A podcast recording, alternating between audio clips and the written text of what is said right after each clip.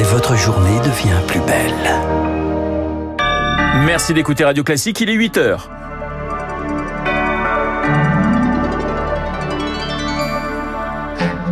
La matinale de Radio Classique avec Renaud Blanc. Plus de 170 migrants secourus dans la Manche ce week-end, déjà plus de 40 000 qui ont rejoint l'Angleterre par la mer. Cette année, vous entendrez le cri du cœur du maire de Tettegem dans le Nord pour que cela cesse. La prescription d'antibiotiques en hausse de 10% pour les jeunes enfants. Les autorités sanitaires françaises alertent sur les risques irréversibles d'une surconsommation. Et puis, direction l'Égypte à la fin de ce journal, la COP27 entame sa dernière ligne droite. On entre dans le dur des négociations. Nous serons en ligne avec François Gémen, membre du GIEC. Radio classique. Et le journal de 8 heures nous est présenté par Marc Tédé. Bonjour Marc. Bonjour Renaud, bonjour à tous. Le sort des migrants de l'Ocean Viking en Méditerranée a suscité de l'inquiétude la semaine dernière, mais c'est du côté de la Manche que vont les préoccupations depuis ce week-end. Oui, depuis vendredi soir, au moins 170 personnes qui tentaient la traversée vers l'Angleterre à bord d'embarcations de fortune ont été secourues et depuis le début de l'année, plus de 40 000 migrants ont rejoint clandestinement par la mer la Grande-Bretagne. Depuis la France, c'était 28 500 sur l'ensemble de l'année dernière, du jamais vu, s'alarme le vice-président des Hauts-de-France, Franck Dersin, qui est également le maire de la commune de Tettegem. Il est au micro de Julie Droin. Je suis maire depuis 30 ans, ça fait 18 ans, 18 ans que je vis cela dans ma ville de Tettegem, à Dunkerque. C'est sans cesse les mêmes problèmes et chaque année, il y a de plus en plus de migrants et de plus en plus de passages. On va avoir des morts, c'est certain. On pourra faire tout ce que l'on veut, décider de tout ce que l'on veut en France, tant qu'on réglera pas les problèmes dans les pays qui obligent tous ces gens à partir, on ne réglera pas cela. On peut pas empêcher des gens qui souffrent ou qui veulent un meilleur avenir de quitter leur pays. On n'y arrivera pas, donc il faut améliorer la situation des gens dans leur pays.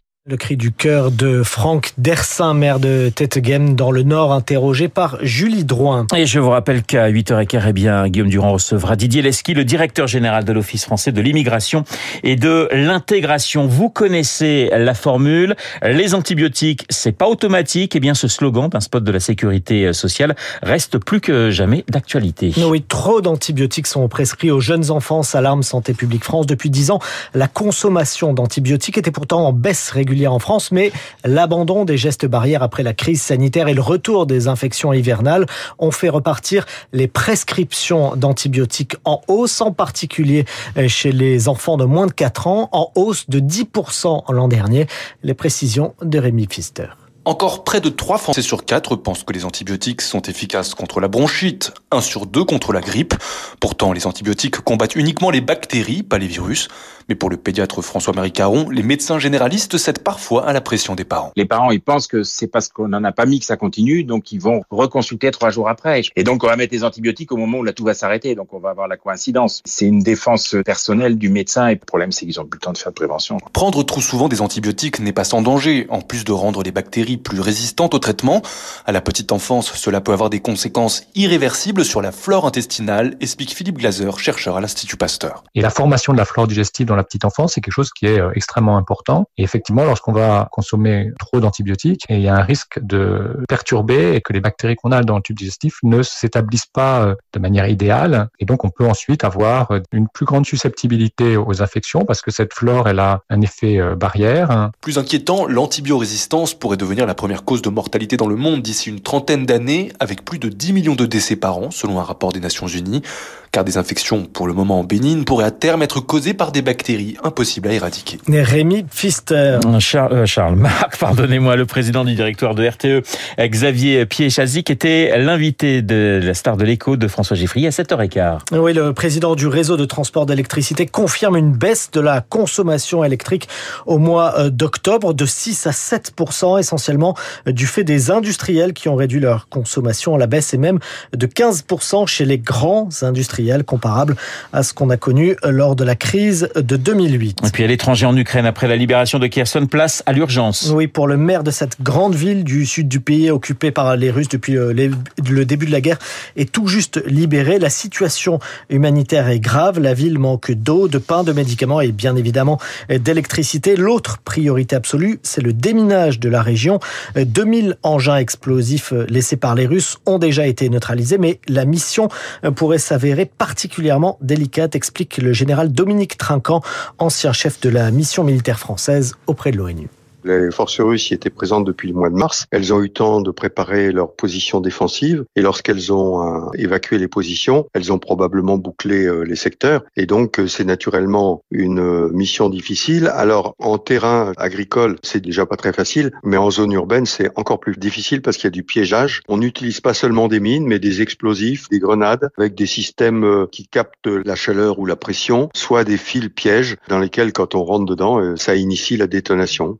Des systèmes parfois extrêmement compliqués et qui sont en tout cas euh, rudes et mortels. Donc tous les immeubles doivent être visités avec beaucoup de précautions. Le général Dominique Trinquant, ancien chef de la mission militaire française auprès de l'ONU. 8h06 sur Radio Classique, direction l'Égypte avec la COP 27 qui se poursuit jusqu'à vendredi prochain. Une COP marque sous haute tension. Oui, après une semaine de grandes déclarations politiques comme celle d'Antonio Guterres, le secrétaire général de l'ONU, pour qui le choix est désormais coopérer ou mourir, la COP est entrée ce week-end dans le dur des négociations. Les tensions sont effectivement très vives entre le Nord et le Sud, notamment sur l'aide aux pays les plus pauvres et les plus touchés par le réchauffement. Bonjour François Gémen. Bonjour. Vous êtes l'un des co-auteurs du dernier rapport du GIEC, hein, le groupe d'experts intergouvernemental sur l'évolution euh, du climat. Il y a la grande question des, des pertes et des dommages. Est-ce qu'on peut espérer un accord Nord-Sud avant la fin de la semaine? On parle d'au moins 300 milliards de dollars hein, de dommages pour les pays du Sud. Bien sûr, et plus on va attendre, plus ce chiffre va augmenter, d'autant plus qu'il faut inclure à la fois les dommages tangibles, les pertes d'infrastructures, de récoltes, et certaines pertes intangibles, des migrations, des pertes de culture, de langue. Euh, alors il est, honnêtement difficile d'imaginer un accord définitif sur cette question d'ici la fin de la semaine. Tout au plus peut-on espérer certains progrès, mais en l'état actuel des divisions et du fossé entre les pays industrialisés et les pays du Sud. Euh, j'ai peur qu'on n'arrive pas à un accord définitif d'ici la fin de la semaine. Depuis le, 6 novembre, les dirigeants du, monde entier se sont succédés en Égypte. Est-ce qu'il y a un discours, est-ce qu'il y a une phrase qui vous a marqué? Euh, je dirais peut-être le discours d'Antonio Guterres, qui est un discours de plus en plus militant, de plus en plus alarmiste.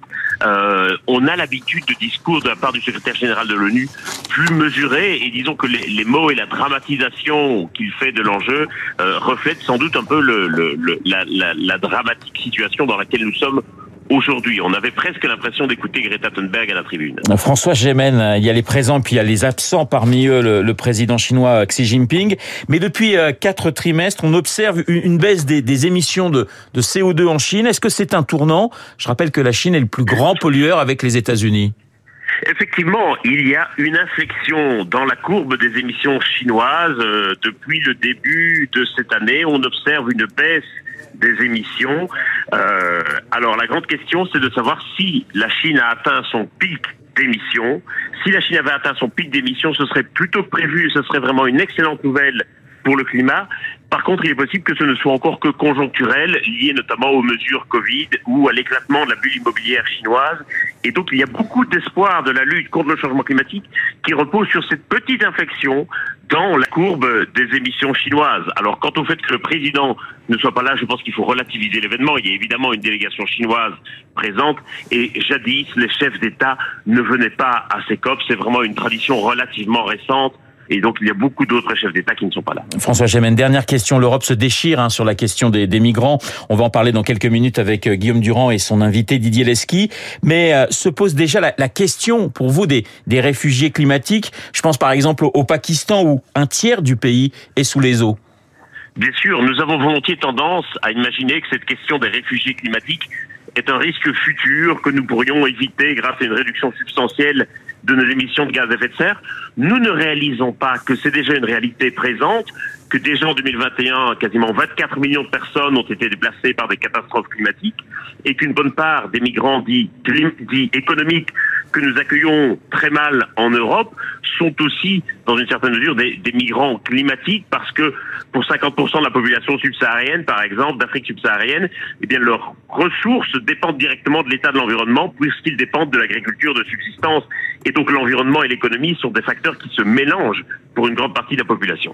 Merci François Gémen d'avoir répondu à mes questions. François Gémen, membre du GIEC et qui se rend aujourd'hui à la COP27 en Égypte. C'est la fin de ce journal, un journal présenté euh, par Marc Tédé. Il est 8h et pratiquement 11 minutes sur l'antenne de Radio Classique. Un instant, Guillaume Tabar et son édito politique. Et puis, je le disais, Guillaume, bonjour. Nous bonjour allons parler. Arnaud, bonjour à Guillaume Tabar et à Marc Nous allons parler effectivement de cette question des migrants euh, qui a été euh, au cœur de l'actualité tout ce week-end. Voilà. Alors, on va écouter d'abord toutes les grandes déclarations politiques depuis les années 80 sur les migrants, ce qui va vous donner une idée justement des ambitions des politiques qui ont dirigé la France et des échecs qui ont suivi ces ambitions. Et puis Didier Lesquille a l'avantage d'être à sa manière une star de l'information parce qu'il est directeur général de l'Office français de l'immigration et de l'intégration. Il a publié un livre très remarqué chez Gallimard et en fait sur ce sujet, il connaît tout.